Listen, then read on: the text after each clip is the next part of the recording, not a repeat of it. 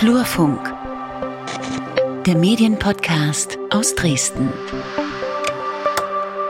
Homeoffice, Lukas Homeoffice, aus dem mhm. Bett ins Badezimmer, vom Bad in die Küche Frühstück machen, mit dem Kaffee an den Schreibtisch, mhm. vom Schreibtisch in die Küche kochen, von der Küche wieder an den Schreibtisch, mit, äh, aufs Sofa ins Bett. Ich habe einen leichten Koller, ich weiß ja nicht, wie es dir geht. ja, ähnlich, aber weißt du, was das Problem eher ist? Aus dem Bett an den Schreibtisch direkt, weil wieder zu spät aufgestanden. Das ist nein, nein, nein, nein, nein, das gibt's gar nicht. Man muss übrigens auch ganz wichtig sich ordentlich kleiden für den Schreibtisch, sonst verlottert man. Also nicht im, im Schlipper oder in der mm, Jogginghose an den Schreibtisch. Das ist nicht in Ordnung. Aber mhm. gut, ähm, wer Abwechslung will, hört den Flurfunk Podcast. Harr, harr. Hallo, herzlich willkommen damit zum Flurfunk Podcast. Genau, wir, wir haben die Nummer gar nicht mehr parat, war es irgendwas nee, mit 70? Ja, irgendwas mit 70. Hier sind äh, Lukas Görlach und Peter Stavovi. Hallo, zwei ja, freie Journalisten aus Dresden, die sich einmal in der Woche über die Medienthemen in Mitteldeutschland unterhalten. Genau, und dahinter steht bei mir der Flurfunk-dresden.de Blog und eine Tätigkeit beim MDR in der Medienredaktion Medienraum 360G in Erfurt. Und bei dir?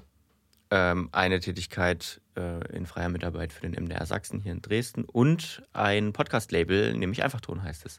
Genau. Gut, heute ähm, sprechen wir wieder mit einem Interviewgast, mit äh, einer Interviewpartnerin, äh, und zwar von der Leipzig School of Media. Die gibt es schon ein Weilchen.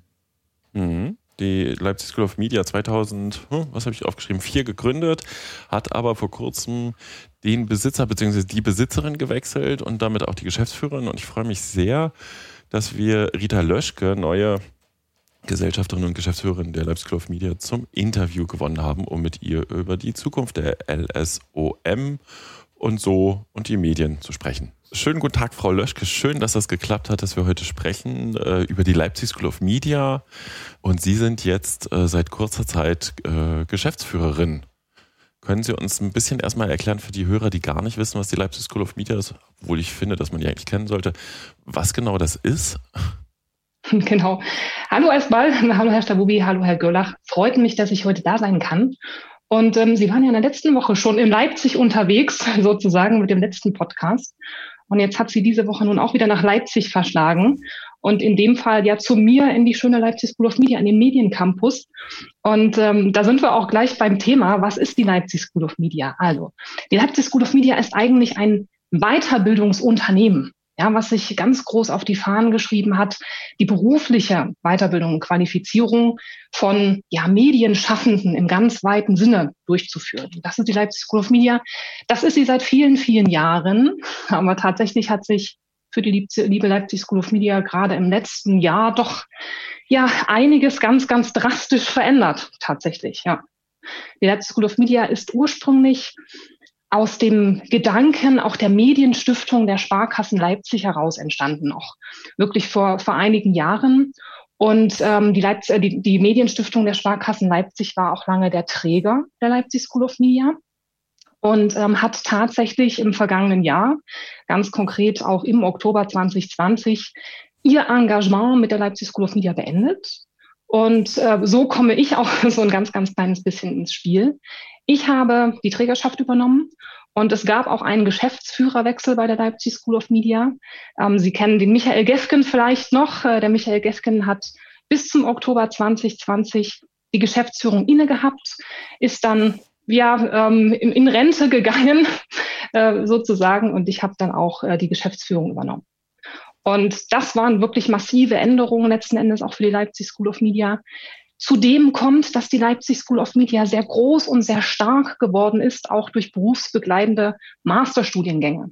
Und die Kooperationen mit der Uni, mit der HTWK sind auch tatsächlich ausgelaufen im vergangenen Jahr. Und auch das hat natürlich einen ganz, ganz wahnsinnigen Einfluss auf das Angebot, ja, was wir jetzt auch neu strukturieren müssen. Und ganz klar hat uns auch Corona getroffen und ganz, ganz kräftig durchgeschüttelt. Und das sind äh, die Herausforderungen sicherlich auch alles, was Corona bedingt, da auf sowohl natürlich das, die, die Arbeit miteinander ähm, eingeschlagen ist, als auch natürlich auf das Angebot, was wir für unsere Kundinnen und Kunden zusammenstellen. Sie haben gerade schon das Angebot angesprochen. Ähm, was, was ist denn das Angebot? Also was kann ich denn, wenn ich jetzt Interesse habe, bei Ihnen lernen? Im Prinzip alles, was Ihnen als Medienschaffendem, also sowohl als Journalist als auch als PR-Fachkraft oder als Marketingmensch, alles, was Ihnen hilft, letzten Endes den digitalen Wandel zu bestehen. Ja, das ist ähm, ganz breit gesagt unser Qualifizierungsangebot. Das heißt also, wir haben von wie verwende ich TikTok bis ähm, zu unserer Ausbildung von PR-Volontären im Prinzip alles dabei, was wirklich den Medienschaffenden begleitet und was er braucht, tatsächlich, um im Beruf sich weiterzuentwickeln, weiterzubilden und auch auf aktuelle Anforderungen oder aktuellen Anforderungen gerecht zu werden, gerade was die Digitalisierung betrifft, den digitalen Wandel. Jetzt haben Sie gerade gesagt, das war für mich ja schon neu tatsächlich. Äh, hoffentlich kriege ich jetzt nicht Schimpfe von meinen Hörerinnen und Hörern, dass ich das nicht vorher wusste. Äh, die Kooperationen mit der Uni und der HTWK sind auch ausgelaufen. Ähm, aber das der, ist korrekt, der, der genau. Gründungszeit gab es doch äh, tatsächlich auch einen Masterstudiengang, wenn ich das richtig in Erinnerung habe. Ist der dann auch jetzt nicht mehr präsent oder, oder wie sieht richtig. das aus? Genau, es gab sogar verschiedene Master. Mhm. Genau, es gab verschiedene Masterstudiengänge in der Tat.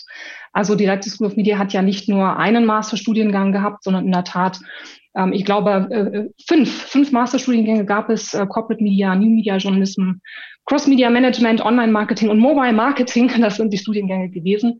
Und die gibt es derzeit nicht mehr. Wir begleiten jetzt noch letzte Studierende auf ihrem Weg zur Prüfung, zum Masterabschluss. Aber das Angebot ist tatsächlich weggefallen. Wollen Sie das zurückholen? Ist das in Planung? Oder äh, also dann äh, Fokus, äh, liegt der Fokus jetzt mehr tatsächlich auch auf diesen ganzen Seminarangeboten mit, mit was Sie gesagt hatten, PR-Volontäre, TikTok ähm, und so weiter, oder sehe ich das falsch? Genau, also das ist tatsächlich eine Idee, ein Plan, den wir auch langfristig haben, tatsächlich auch wieder Masterstudiengänge berufsbegleitend anzubieten. Im Moment ist das nicht der Fall. Tatsächlich ist auch, wenn wir hier über neue ähm, Ideen sprechen, über neue Konzepte sprechen. Das dauert ja auch immer ein kleines bisschen, ähm, ein solches Konzept auch mit irgendeiner Hochschule zu besprechen und umzusetzen. Das ist sicherlich ein langfristiger Plan, aber im Moment haben wir wirklich den ganz, ganz starken Fokus auf unser offenes Programm gesetzt, das übrigens auch sehr umfangreich geworden ist in diesem Jahr und ähm, auch im nächsten Jahr sein wird. Und sicherlich auch auf individuelle äh, unternehmensinterne, unternehmens- oder organisationsbezogene Weiterbildung. Also auch das ist ein Punkt. Und natürlich auch spannende Projekte, die wir darüber hinaus begleiten. Jetzt interessiert unsere Hörerinnen und Hörer und mich auch tatsächlich, Frau Löschke, ähm, wir kannten uns jetzt vor dem heutigen Telefonat nicht persönlich. äh, können Sie ein paar Sachen zu Ihrem Hintergrund sagen und dann auch, wie man dazu kommt, eine, eine Leipzig School of Media quasi als Gesellschafterin zu übernehmen? Richtig. Also ich selbst ähm, bin Marketingökonomin komme also gar nicht aus dem journalistischen Bereich, sondern aus dem Marketing-Kontext, habe ähm, viele Jahre im Marketing gearbeitet, komme aus dem strategischen Marketingbereich, bin in vielen Großkonzernen unterwegs gewesen, auch insbesondere in der IT-Branche und habe mich im Jahr 2011 selbstständig gemacht mit der Sinwert Marketing GmbH und äh, in diesem Kontext Unternehmen aus dem kleinen und mittelständischen Umfeld in strategischen Marketingfragen beraten und nebenbei ähm, bin ich als Dozentin unterwegs gewesen und bin es auch tatsächlich immer noch, insbesondere mit dem Schwerpunkt Social Media. Und hier kommt der Bogen auch zur Leipzig School of Media. Ich bin seit vielen, vielen Jahren als Dozentin bei der Leipzig School of Media unterwegs gewesen. Ich glaube, 2014 war so mein erster Kontakt mit der School und habe natürlich die School lieben gelernt, die vielen netten Mitarbeiterinnen und Mitarbeiter kennengelernt, die Marke kennengelernt und lieben gelernt. Und das ist so ein bisschen der Bezug zur Leipzig School of Media. Also ich habe dann natürlich erfahren, die Medienstiftung möchte also quasi die Trägerschaft beenden. Und ähm, ich wollte die Marke sehr gern erhalten. Ich wollte das Team sehr gern erhalten. Und äh, das ist nun draus geworden. Ich habe also sowohl ähm, ja, äh, die Trägerschaft als auch die Geschäftsführerstelle nun inne. Was kostet, das ist so ein bisschen der Hintergrund. Was kostet so eine Medienschule? ja, über Geld sprechen wir doch nicht. Versuch was wert. Ja. ja. Ähm, vielleicht was anderes. Sie haben gerade äh, gesagt, das ist eine, ich würde es mal jetzt als Umbruchs- oder, oder äh, Transformationsphase beschreiben. Dazu kommt jetzt, kommen jetzt die Herausforderungen durch die Corona-Pandemie. Wie sieht denn gerade der Alltag an der Leipzig School of Media aus? Mhm. Er ist sehr digital, das, das darf ich vorweg äh, schieben. Tatsächlich hat ähm, natürlich auch Corona wirklich unsere Zusammenarbeit ein wenig durcheinander gewürfelt. Wir haben es aber geschafft, sehr schnell digital zu werden und wir haben es geschafft, sehr schnell auch digitale Medien einzuführen. Es ist so, dass wir sehr virtuell arbeiten im Moment. Wir haben da tolle Tools, äh, tolle Prozesse und tolle Mechanismen äh, äh, angeschafft. Ähm, aber es ist natürlich so, dass wir wirklich nicht mehr wie früher in der School im Mediencampus sitzen und miteinander frühstücken. Das hat sich tatsächlich verändert. Und ähm, ansonsten ist im Prinzip alles wie zuvor. Es findet nur eben digital und virtuell statt. Anders ist es natürlich bei unserem Angebot. Wir haben im Vorfeld ja sehr stark auch auf Präsenzunterricht gesetzt. Und das ist ja von heute auf morgen komplett weggebrochen. Also es gab von heute auf morgen ja keine Möglichkeit, äh, mehr Präsenzunterricht stattfinden zu lassen. Und das war eine große Herausforderung tatsächlich zu Beginn. Sie kennen das wahrscheinlich, das haben ja viele andere Unternehmen auch gemacht, von heute auf morgen dann einfach das bestehende Programm virtualisiert oder digitalisiert. Und da haben wir auch ganz schnell gemerkt, es ist natürlich ein Unterschied, ob ich einen Tagesworkshop, den ich als Tagesworkshop geplant habe, in Präsenz ob ich den jetzt eins zu eins auf ein digitales Format hebe, ob das denn so gut funktioniert. Und Sie kennen das wahrscheinlich, ja. Also nach spätestens nach vier Stunden im digitalen Bereich, äh, da werden Sie müde. Sie, ja, die Konzentration verlässt Sie und ähm, es ist ein ganz, ganz schwieriges Thema. Und wir haben wirklich gelernt, dass es eben nicht möglich ist, eins zu eins auch diese Formate in ein digitales ähm, System zu heben und mussten dann eben auch lernen, das Programm ein Stück weit umzustellen und auch inhaltlich umzustellen. Einfach damit äh, unsere Teilnehmerinnen und Teilnehmer natürlich auch viel mitnehmen, ja, und nicht einfach nur die, die Stunden ableisten sozusagen, die sie bezahlt haben. Und das war wirklich ein Lernprozess und das war auch nicht leicht. Und da haben wir uns auch ganz, ganz viel gestoßen. Aber ich denke, wir sind jetzt da auch an einem guten Punkt angelangt. Wir sind technisch sehr gut aufgestellt. Wir sind inhaltlich gut aufgestellt. Und ich glaube, wir haben auch ein, ja, viele Erfahrungen gesammelt, auch in, in der methodisch-didaktischen Konzeption, auch von Seminaren im Online-Bereich und hoffen, dass wir ja, allen Teilnehmern und Teilnehmern auch ein gutes Lernerlebnis bieten können weiterhin. Meinen Sie, davon bleibt was langfristig, was Sie jetzt gelernt haben äh, im Alltag aus dieser Pandemiesituation? Ich denke schon. Also ich glaube nicht, dass wir in diesem Rahmen so digital bleiben werden. Also ähm, der, der Wunsch auch nach, nach Treffen, nach Netzwerken, nach Präsenz, der bleibt. Und es gibt in der Tat auch Formate, äh, da haben wir uns auch gegen ein digitales Angebot entschieden, weil es gibt einfach Formate, da muss man auch miteinander üben, da muss man vielleicht auch mal Dinge anfassen. Gerade wenn ich an das Thema Fotografie und ähnliches denke, das ist ganz, ganz schwer digital im digitalen Format zu erbringen. Und das wird auch Präsenz bleiben. Nichtsdestotrotz haben wir jetzt auch gelernt, dass viele Vorteile schlummern im digitalen Umfeld. Es fallen Reisekosten weg, ähm, bestimmte, auch gerade wenn ich kleinere Lernhappen anbiete, ja, für zwei Stunden oder ähnliches, da muss ich nirgendwo hinfahren und so weiter.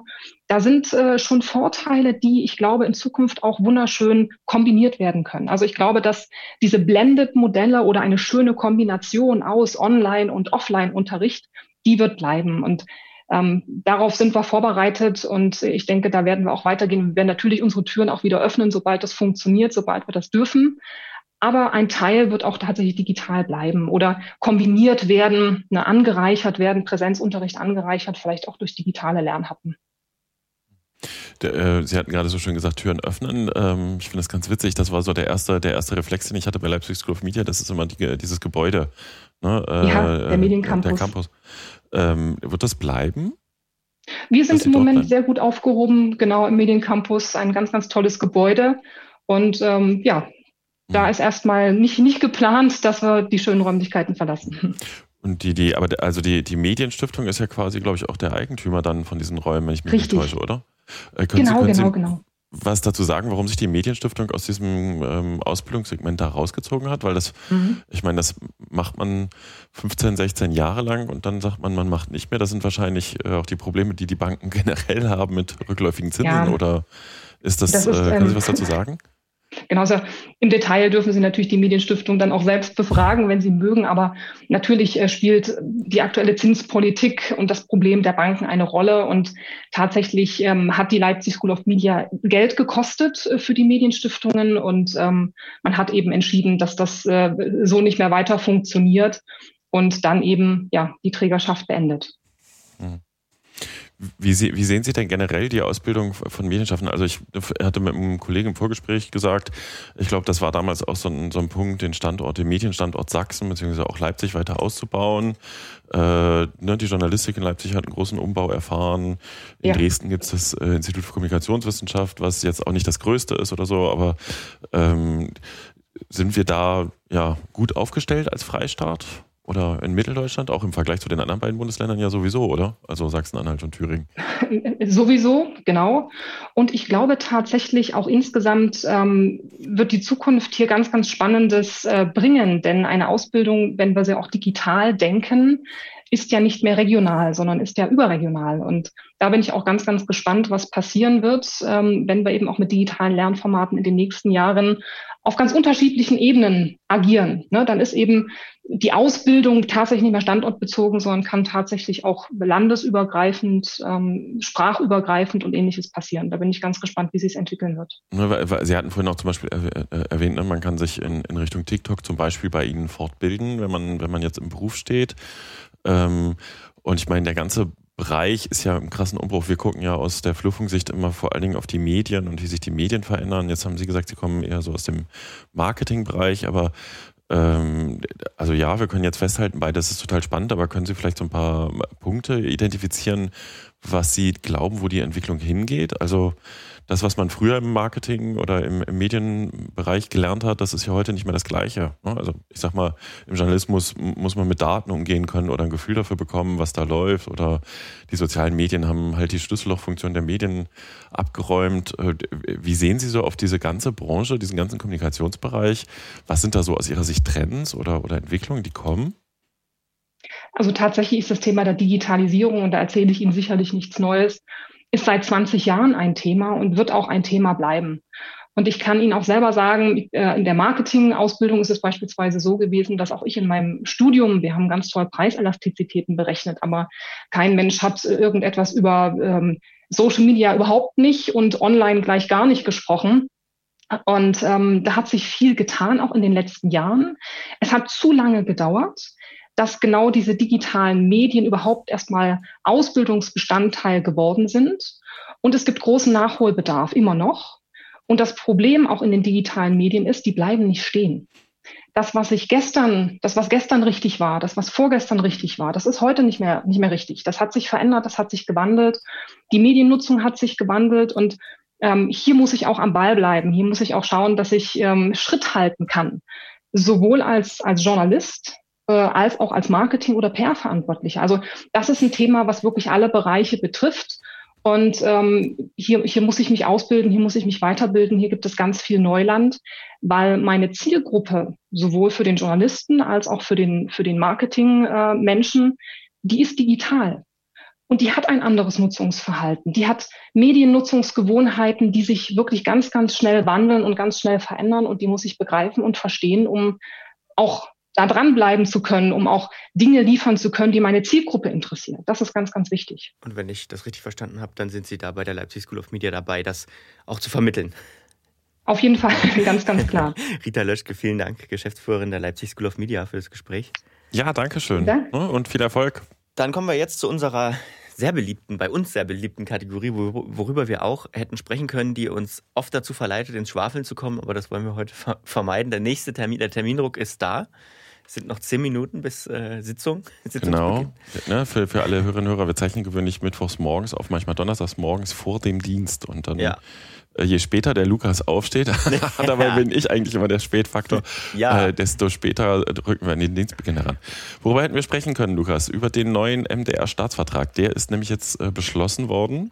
Das ging jetzt schnell, ne? Das war jetzt irgendwie kam ja, das ist, aus der Kiste, wie man sagt. Nee, das, da, da darf man keinen Argwohn hegen. Äh, das ist mhm. das klassische parlamentarische Verfahren. Das ist ein Gesetzentwurf.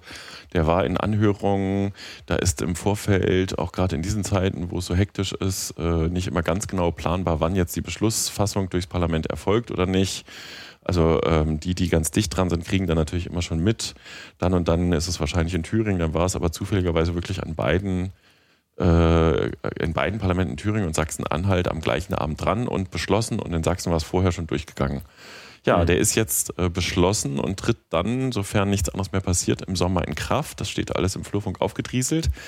Äh, spannend ist, dass der MDR bisher sich nur geäußert hat, dass er ja begrüßt, dass es ein Statement aller drei Länder zum gemeinsamen öffentlich-rechtlichen Rundfunk gibt, äh, dass es eine Öffnung gibt Richtung Digitales und dass jetzt auch endlich diese Gremienzusammensetzung angepasst ist nach mhm, erst sieben Jahren, weil äh, der Hintergrund ist ja das ZDF-Urteil von 2014 und ähm, der MDR hatte im Vorfeld selber aber auch ordentlich Kritik geübt an dem äh, Entwurf, unter anderem was die Zusammensetzung des Verwaltungsrates betrifft. Da rücken jetzt Mitglieder der äh, Staatsregierung mit ein, der zuständigen Staatskanzleien. Und ähm, auch was diese Verteilung der Ressourcen Richtung äh, der Bundesländer betrifft, da muss jetzt ein, ein, regelmäßiger Bericht angefertigt werden. Aber der MDR hat bislang sich in keiner Weise geäußert, ob er sich jetzt noch irgendwie juristisch zum Beispiel wehrt gegen diesen Staatsvertrag. Sondern ähm, man prüft das noch und im Zweifel wird der Staatsvertrag sowieso über kurz oder lang nochmal angefasst, hatte man in der Stellungnahme preisgegeben. Wir beobachten das weiter. Genau, wer sich dazu noch tiefergehend informieren will, der kann sich gern unsere Flurfunk-Podcast Episode 58 raussuchen. Da haben wir mit Heiko Hilker über äh, die Veränderungen äh, des Staatsvertrags gesprochen. Natürlich vorher, da gab es, glaube ich, zwischendurch nur noch eine kleine Änderung im Vergleich zu dem, was wir damals in der Folge besprochen haben. Und die Folge so. mit Malte Krückel äh, müsste man da auch dann nochmal genau, 61 ist das. Mann, Mann, da haben wir viel drüber berichtet. Okay, ja. Äh, was wir noch hätten, wo wir heute auch hätten drüber sprechen könnten, die geplante Presseförderung des Bundes für die Zeitungsverlage und Pressehäuser kommt nicht. Ne, da kam gestern eine Mitteilung ähm, äh, der beteiligten Verbände. Das äh, Bundeswirtschaftsministerium hatte das eigentlich vorgehabt. Und die Verlegerverbände, das hatte gestern so schon jemand geschrieben, die erst die Förderung nicht wollten, von wegen Unabhängigkeit und der Staat soll da keine Möglichkeiten haben, sind jetzt ganz enttäuscht, dass sie doch nicht kommt. Und ich hatte vorhin nur drüber geflogen, das verlinken wir auch in den Shownotes, äh, die Krautreporter hatten geschrieben, ein guter Tag für die Pressefreiheit, weil sie unter anderem oder wahrscheinlich maßgeblich äh, das BMWI darauf hingewiesen hätten, dass es verfassungsrechtlich problematisch sei, wenn nur die großen Verlage und Medienunternehmen eine Förderung bekommen.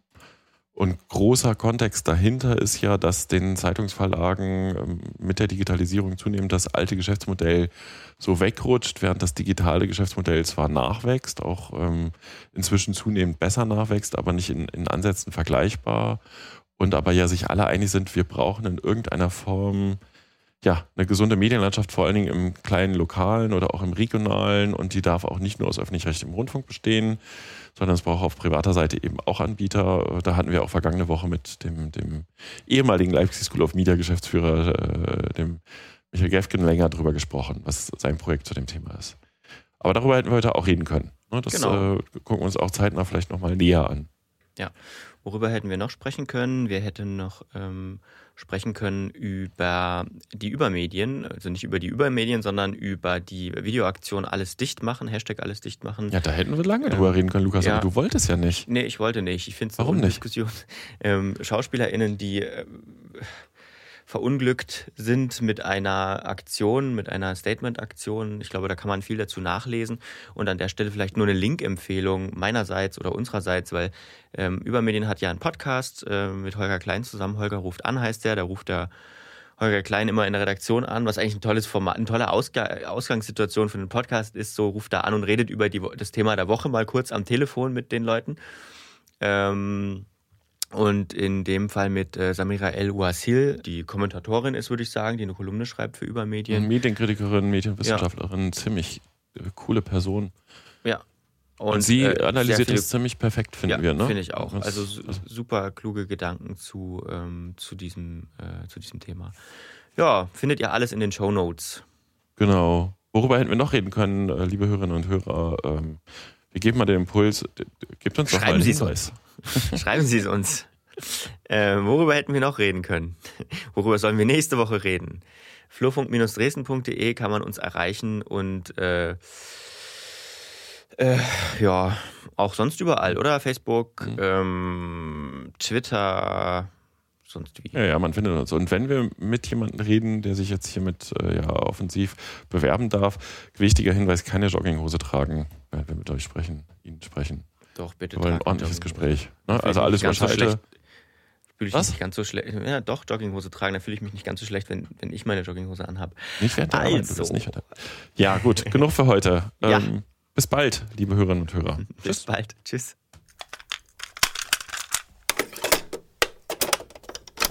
eine Einfachtonproduktion 2021.